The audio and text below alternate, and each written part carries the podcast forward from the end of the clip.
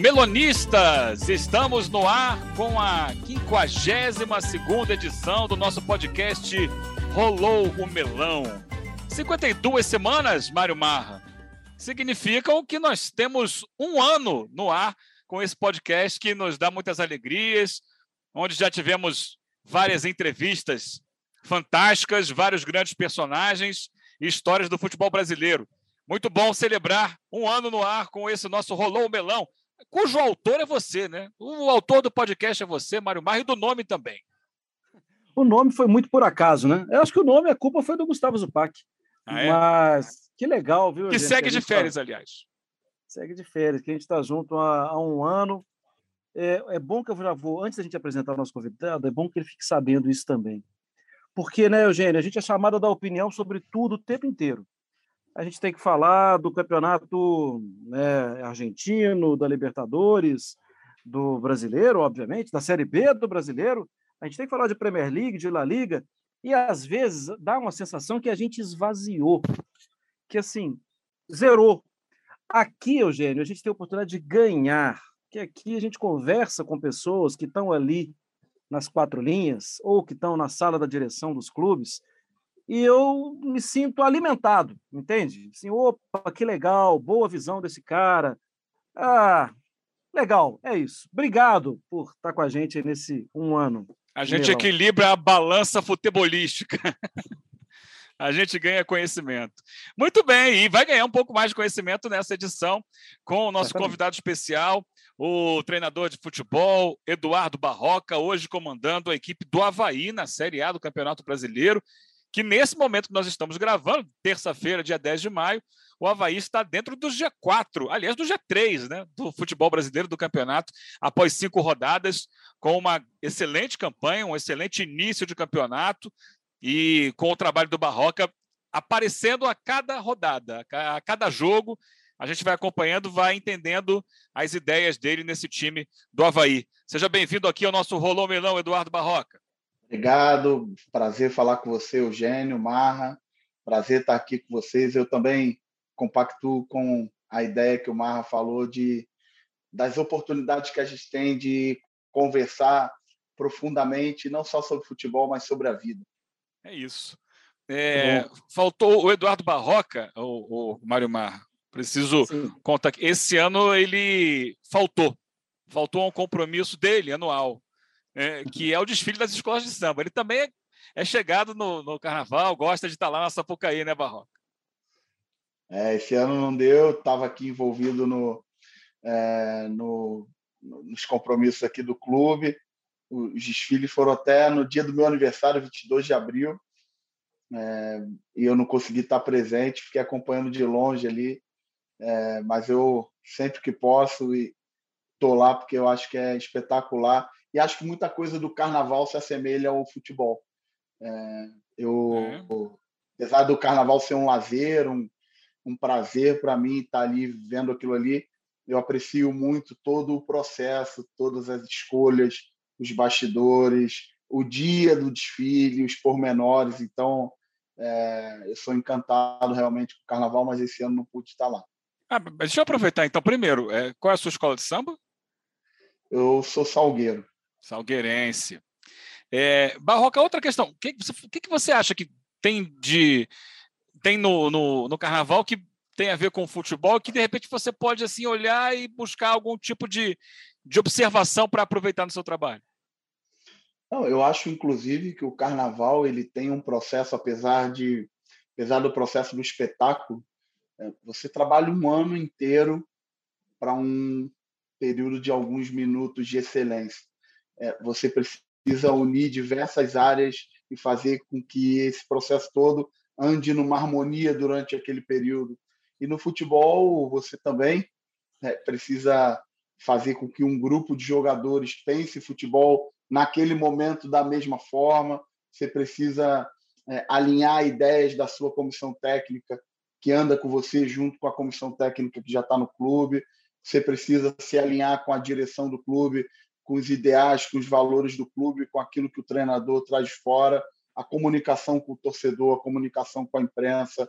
É, e tem, obviamente, o dia do jogo, que é o dia do desfile, onde você precisa trabalhar naquele dia ali num padrão de excelência para obter o êxito. Então, é, eu, eu vejo é, semelhança. O, o, treinador quase é um carnavalesco. É mais ou menos isso. Mas, ô Barroca, é, até continuando no assunto e trazendo para mais também para o futebol brasileiro, é, muitas vezes né, o carnavalesco técnico ele tem que abrir mão de querer fazer um desfile espetacular, é, porque ele fica preocupado de não ser o carnavalesco semana que vem, né? Até antes do próximo, antes do próximo ensaio, ele pode ser cortado. E isso eu, eu te falo. E aí, Eugênio, também vou dar um depoimento. Eu fiz um, um, eu não lembro qual, Barroca, se foi o primeiro ou se foi o segundo curso de gestão na, na Universidade do Futebol, e eu me lembro muito bem, isso já tem aqui uns oito anos, me lembro muito bem de uma participação sua no curso. Você estava ainda no Bahia, é, trabalhando lá como. Uh, bom, trabalhando com, com, acho que com scout ali, né? Não estou lembrado na época. Você estava fazendo. Eu fui análise, auxiliar né? técnico, análise... auxiliar técnico no Bahia, durante três anos. E, e, a entrevista que fizeram com você lá, assim, foi, foi rápida, né? É, você estava trabalhando numa salinha pequena lá e mostrando a necessidade da análise e tal. É, bom, voltando, voltando ao carnaval, para um jovem treinador tão envolvido assim com o futebol, que ama o futebol. Às vezes eu brinco, Barroco, eu falo com o Eugênio, eu não consigo ser partidarista pró-Messi ou pró-Cristiano Ronaldo, pró-Vini Júnior ou pró-Gabriel Jesus. Cara, eu quero todos, eu gosto de todos, eu amo futebol, eu gosto de todos, eu não consigo ser um contra um. Eu quero todos juntos, me dando alegria, me dando prazer do futebol.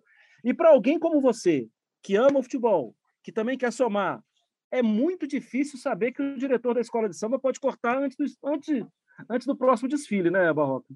Marra, é...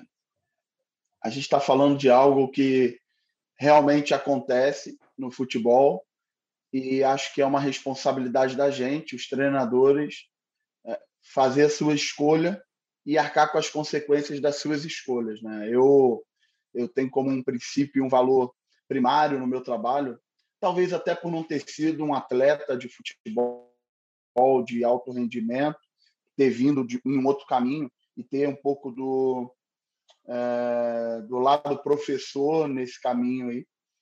É, eu tento sempre caminhar através do é, administrar de dentro para fora. Eu acredito demais em fazer as coisas certas, construir as coisas certas. Óbvio que no futebol existe a competitividade, toda semana você precisa ser melhor do que alguém, né? mas para mim não faz muito sentido é, obter o resultado sem a consequência de um processo, sem o valor agregado da relação humana, sem praticar o, o máximo que eu puder do processo de coerência, de critérios claros com os jogadores, é, de sair, entrar e sair dos meus trabalhos tentando agregar um valor humano de alguma forma. Então, é, tem, existem treinadores que têm um, uma linha muito mais competitiva, existem treinadores que, na verdade, para eles, o vencer no final se sobrepõe a algumas outras coisas, e eu tenho entendimento e respeito todos, todos esses caminhos, mas eu tenho entendimento é, que existem outras coisas, até de laço humano, dentro dessa selva que a gente vive, que, para mim, dentro daquilo que eu acredito, são prioridades. Encontrar tal harmonia, né, Barroca? A harmonia vai além disso, né?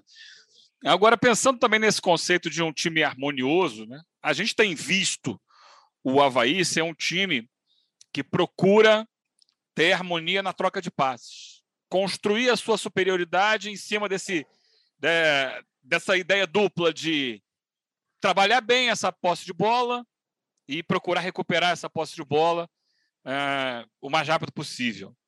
É, me parece que você é um treinador que tem construído o seu caminho em cima dessa, dessas ideias.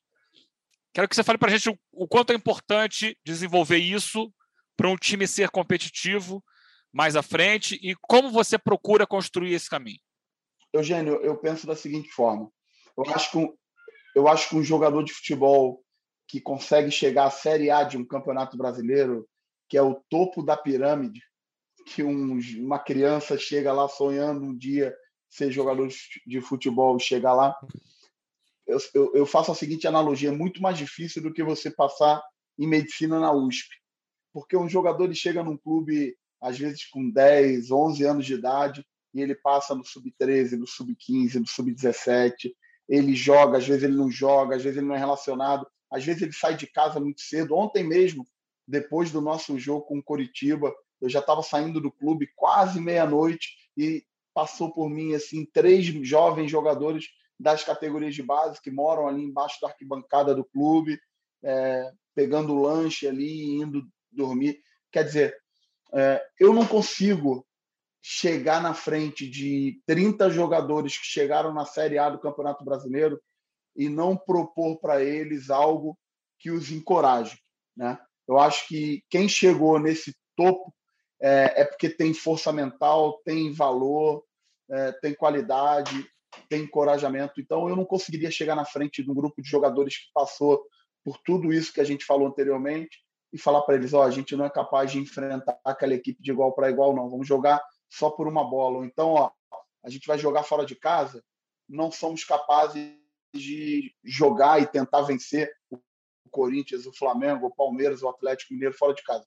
Eu não conseguiria fazer isso. Então, o meu trabalho, como eu falei, ele é muito pautado em cima do encorajamento do jogador, do desenvolvimento individual, setorial e coletivo da equipe, é, de dar condição a todos os jogadores de competirem em igualdade.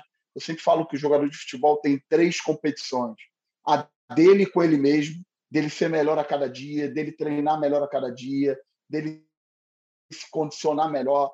Isso aí ninguém pode fazer por ele. É, do profissionalismo individual dele, de se cuidar, de se alimentar, de é, de todo lado individual. A segunda competição é a competição interna que existe no clube. São jogadores que todos os dias vão lá treinar e tem lá o treino do goleiro titular com o goleiro reserva. E todo dia no final do treino eles têm que se olhar e falar assim: oh, eu fui melhor que você hoje. Eles têm que ter isso dentro deles, essa competição interna. E a terceira competição, e evidente, a mais importante, é na hora do jogo o jogador conseguir transferir isso para o dia do jogo, né? com a adversidade do adversário, toda a atmosfera, ele realmente ser decisivo, com ele em campo, o time vence mais, com ele em campo, o time faz mais gol, com ele em campo, a equipe sofre menos gol, com ele em campo, a equipe joga melhor. Então, é, eu deixo sempre vivo é, e estou sempre estimulando essas três competições e acho que é uma missão minha como treinador estar é, tá o tempo todo uh, estimulando isso através de uma metodologia que os encoraje.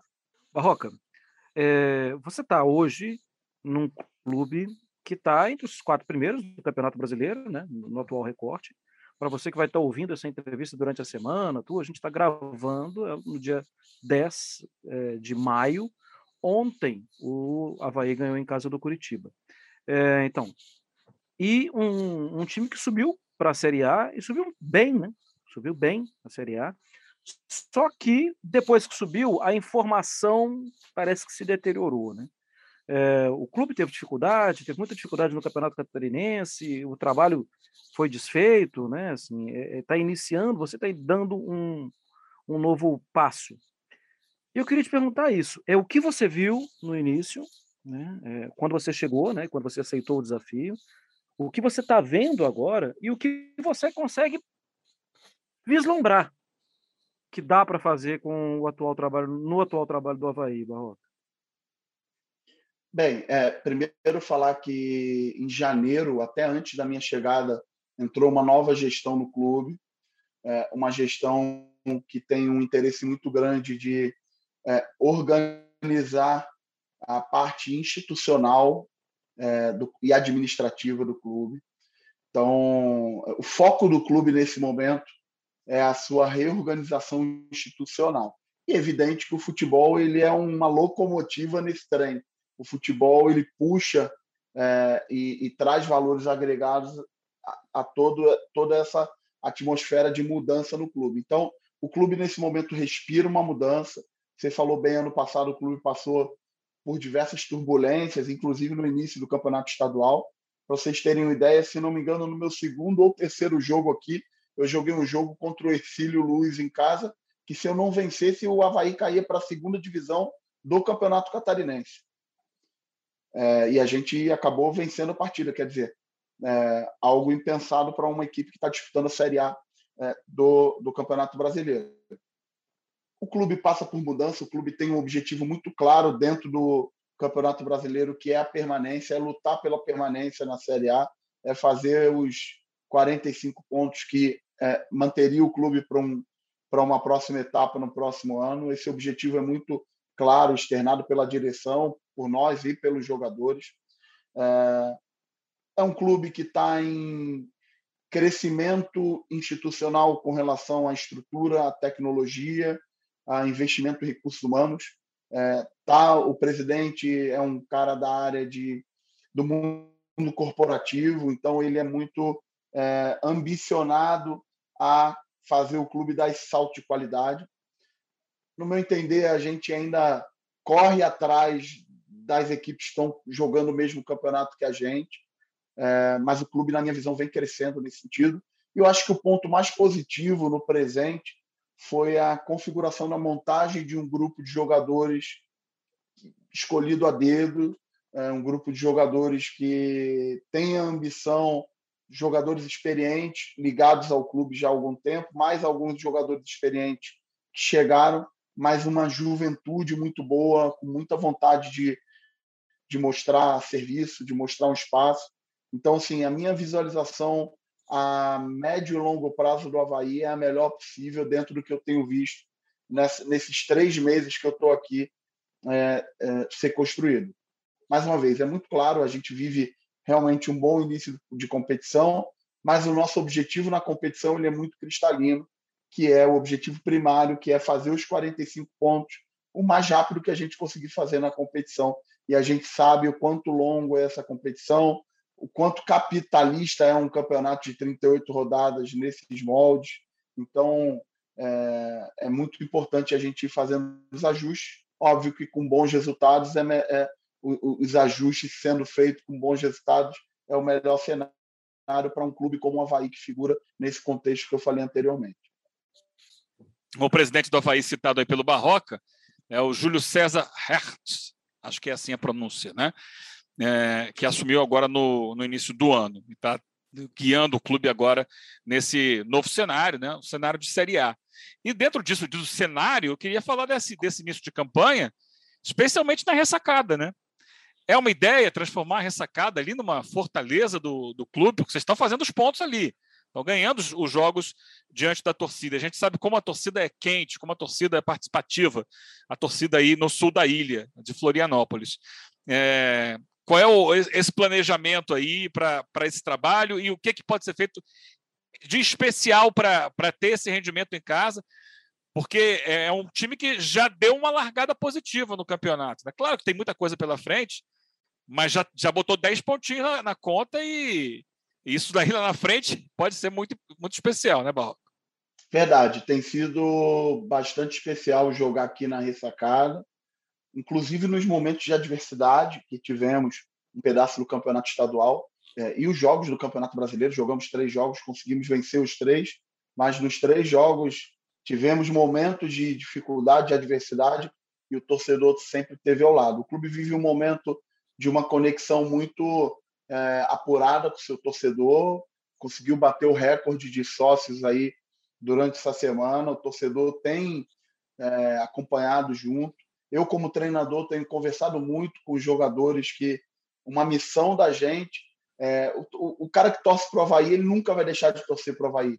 Mas a gente precisa fidelizar esse cara para gostar de torcer para esse time, gostar de ir na ressacada para ver esse time jogar. E isso é uma missão que a gente tem é, enquanto equipe de trabalho, fidelizar esse torcedor, de ter prazer de ver a gente competir uma Série A do jeito que a gente vem fazendo. Então, tem sido uma conexão muito boa. Os jogadores têm conseguido entregar também boa performance, os resultados, e, e acredito que isso aí cria uma atmosfera muito positiva para os nossos jogos em casa. Barroca, é, é claro que eu, eu, prefiro que a gente não individualize, mas aí eu tenho uma questão de, de, de curiosidade, porque é, acho que o Brasil inteiro, há algum tempo, classificou esse jogador como assim, uau, né? O que a gente está vendo ali é muito legal. tem algo muito bom ali na cabeça e nos pés do Jean-Pierre. E depois ele teve uma queda natural, né, que pode ser atribuída à idade. É, depois ele teve um problema, né, um problema de, de saúde mesmo. Como está o convívio e que, como você olha para o Jean-Pierre? Você teve essa mesma sensação que a gente teve lá no passado, de que, uau, olha, olha a qualidade desse jogador. Como, como você tem visto ele hoje? É, o, o Jean-Pierre tem o que todo treinador gosta, pelo menos eu, é, e acredito que todo mundo que gosta de futebol gosta, gosta de ver o jogador que tem boa relação com a bola, né? O Jean-Pierre tem uma relação espetacular com a bola. Um jogador que é, tem fundamentos muito bons, jogador muito bem formado. É, passou por esse período aí de inatividade pela sua saúde física, se apresentou aqui com a gente tendo que se recuperar fisicamente e se esforçou muito nesse período para estar tá crescendo. Ele ainda não está no seu melhor estágio, ainda está crescendo, está aproveitando bastante as semanas de trabalho. É, é um jogador que precisa também crescer no, na relação com o jogo e não só a relação com a bola. Eu acho que esse é o grande desafio dele. A relação dele com a bola é espetacular, a capacidade dele de jogar sob pressão, é, a capacidade dele de dar soluções é, improváveis dentro de uma partida, a tomada de decisão dele e ele desenvolvendo a conexão dele com o jogo, com certeza é um jogador que é, tem tudo para jogar em altíssimo nível, em qualquer nível mundial, porque realmente é muito bom jogador. Você tocou agora há pouco numa questão interessante que tem a ver com a relação é, do estilo de jogo que você está implantando no time com a torcida. É, é aquela história, não apenas ganhar ou perder, mas assim, tentar jogar o melhor futebol possível. É, e a gente sabe que muitas vezes é difícil isso no Brasil. Eu imagino que você também, em algum momento, tenha tido que abrir mão de algumas das suas ideias. É, o que tem sido diferente no Havaí para que você possa estar conseguindo é, executar a, a, sua ideia de jogo? E, e o quão importante é isso? Eu sempre tenho um entendimento que se eu jogar melhor do que o adversário, é, eu vou estar mais próximo de vencer do que ele. O que, que seria jogar melhor? Eu chamo de controle do jogo três elementos fundamentais. Um é ter a bola mais do que o adversário. Se durante 90 minutos eu tenho a bola mais do que o adversário, na minha cabeça, é, primeiro que eu tendo a bola, eu tô, a bola é que vai me dar a vantagem no placar. E segundo que tendo a bola, é também uma forma de eu me defender. Segundo ponto de controle é tentar fazer com que o jogo aconteça mais próximo do gol do adversário do que do meu gol. Então, é, é que a gente chama de controlar pelo espaço. Né? E, e o terceiro ponto e elemento de controle é tudo que envolva definição de jogo. Cruzamentos, escanteios, faltas laterais, finalizações fora da área, infiltrações, tudo que envolva o famoso terço final que se fala hoje. Né? Então, eu acredito que uma equipe que é, esteja com esses três elementos aí, ter a bola mais do que o adversário, fazer que o jogo aconteça mais próximo do gol do adversário do que seu próprio gol, e todos os elementos de definição estejam favoráveis à sua equipe, eu acredito que essa equipe vai estar sempre mais próxima de ganhar. É um campeonato muito longo, né? É, e e o futebol brasileiro, ele, ele é uma coisa muito, muito emocional, né? É muito pouco racional várias vezes. A, a sua ideia está clara. E você vende a ideia trabalhando com jogadores, conhecendo os jogadores e conhecendo as reações e até a assimilação dos jogadores. Mas é um campeonato muito longo. Você faz, é, você divide é, por períodos, por metas, é, a, a assimilação dos jogadores, você tem treinos novos a cada, a cada sessão de treinamento? Como se dá isso, Barroca? Primeiro, essa questão de manter o foco, a concentração, e manter o foco, a concentração, todos nós precisamos, né? A gente fica distraído no nosso dia a dia, no trânsito, no trabalho e tal. Eu imagino que 11 titulares devem ficar distraídos em algum momento também, no treinamento, no, no, no dia a dia. É, então tem essa pergunta e tem outra, aquela de metas. Como que você faz? Marra, eu ao longo desse tempo já trabalhei com metas quantitativas por, por quantidade de jogos. Me recordo que em 2019 no Botafogo eu, estabele... eu dividi o campeonato em quatro quadrantes e, e fui trabalhando dessa forma. É, no Coritiba eu já trabalhei em grupos menores de jogos e aqui no Havaí a gente está trabalhando da seguinte forma: como como temos é, nas primeiras rodadas, como a gente está tendo semanas cheias para trabalhar, sem jogos no meio da semana, é, eu tenho trabalhado o famoso jogo a jogo, é, com foco total na preparação é, e, de, e, compartilhando com os jogadores os momentos da competição que a gente vai enfrentar. Então, por exemplo, é, tínhamos nos seis primeiros jogos do campeonato quatro jogos em casa contra quatro equipes que imaginávamos que eram equipes do mesmo campeonato que a gente. Então, isso aí e com semanas abertas para trabalhar. Vai fechar agora no jogo com Juventude esse primeiro cenário. Após esse jogo com Juventude, a gente entra num novo ciclo, que é um ciclo de cinco jogos, sendo quatro fora, dois fora, depois o São Paulo em casa e depois Atlético Goianiense e Botafogo fora. Então, a gente entra num período atípico de quatro jogos fora de cinco. E depois do jogo do São Paulo, a gente entra no momento que eu chamo de período crítico, que é um período onde a gente vai jogar final de semana, meio de semana, final de semana, meio de semana, cinco jogos seguidos. Esse é um período crítico. Por que, que é um período crítico? Porque é um período evidente que você não vai conseguir exercer treinamentos aquisitivos. O, o trabalho vai ter que ser jogo, recuperação dos atletas e uma lupa muito grande nos jogadores que vêm jogando menos. Então, eu já estou me preparando para esse momento, para colocar uma lupa no desenvolvimento dos jogadores que estão tendo menos minutagem nesse momento da competição, porque com certeza quando chegar nesse período crítico, esses jogadores vão precisar de alguma forma assumir um protagonismo e eles precisam estar preparados. Então eu tenho trabalhado a competição jogo a jogo, mas sempre visualizando e compartilhando é, esses momentos com os jogadores para que eles entendam é, tudo que está sendo construído junto com eles, entendam a lógica, entendam a importância de se cuidar fora de campo para enfrentar esses momentos. Perfeito. Eduardo Barroca, nosso convidado aqui da semana 52, em que completamos um ano cheio do podcast Rolou Melão. Queria te agradecer, desejar sucesso, boa sorte aí nos compromissos do Havaí, que os objetivos sejam alcançados por aí. Muito obrigado, hein, pela sua participação com a gente aqui, Barroca. Obrigado, Eugênio. Obrigado, Marra. Prazer falar com vocês aí. Estou sempre à disposição. Foi muito legal falar de, de futebol e da vida, como a gente falou. É, é sempre um prazer. Ainda sobrou para o carnaval, né, Barroso? é verdade, ele sobrou para o carnaval. É, que tem relação, né? Eles, inclusive, estabeleceu a relação do carnaval com o futebol em algum momento.